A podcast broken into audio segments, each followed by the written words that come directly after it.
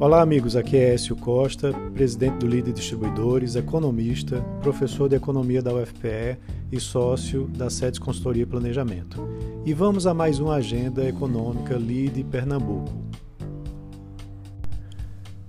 Depois de mais uma semana bastante tensa no mercado financeiro, por conta da decisão do ministro do STF, Faquim, eh, que anulou as condenações do ex-presidente Lula é, e que teve um impacto forte no Ibovespa com a queda de mais de 4% em apenas um dia, a gente teve uma recuperação né, da Bolsa é, com a aprovação da PEC emergencial, apesar dela ter sido desidratada, mas que não evitou esse recuo na semana de 0,9% né, da Bolsa brasileira.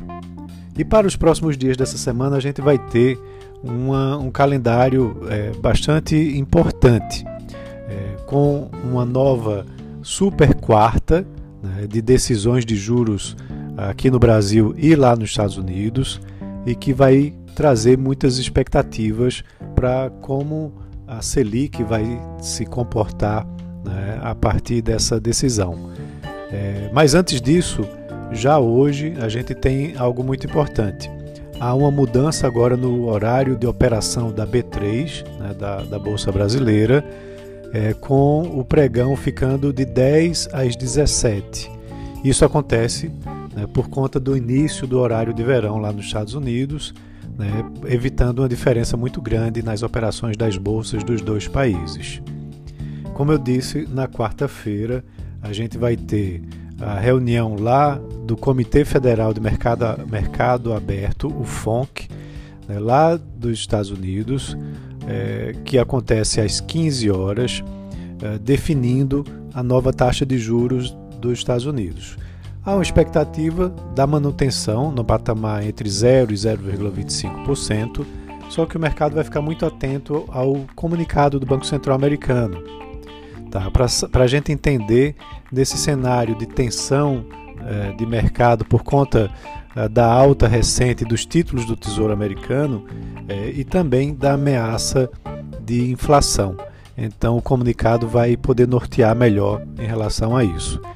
Já aqui no Brasil, no mesmo dia, na quarta-feira, após o fechamento do mercado, lá pelas 18h30, teremos a vez do Comitê de Política Monetária, o COPOM, do Banco Central, que vai anunciar a nova taxa Selic.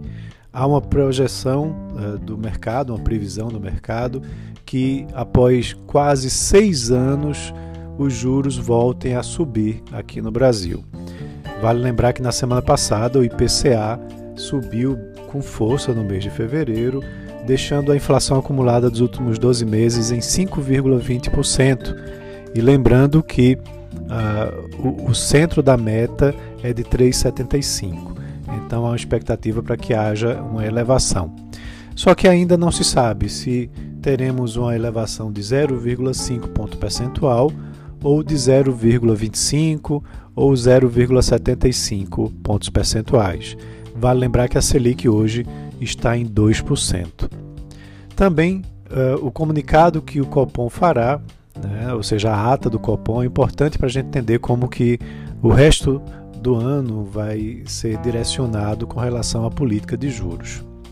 Também teremos, é, ao longo dessa semana, importantes balanços de companhias é, brasileiras, né, são mais de 30 empresas, é, com destaque para Notre Dame Intermédica, Gafisa, Anima, Copel, dentre outras.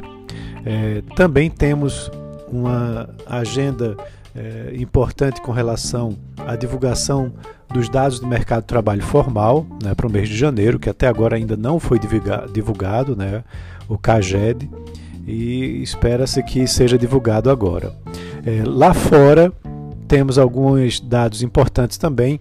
Na terça-feira, ah, nos Estados Unidos, com a, a divulgação dos números de vendas do varejo e da produção industrial daquele país. Há algumas expectativas para que haja um recuo né, no varejo é, por conta da pandemia e a indústria deve avançar né, é, um, um, pouco no mês de fevereiro.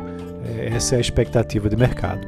Então é isso, um ótimo início de semana a todos e vamos acompanhar como que a economia e os negócios vão se é, desenrolar ao longo dessa semana.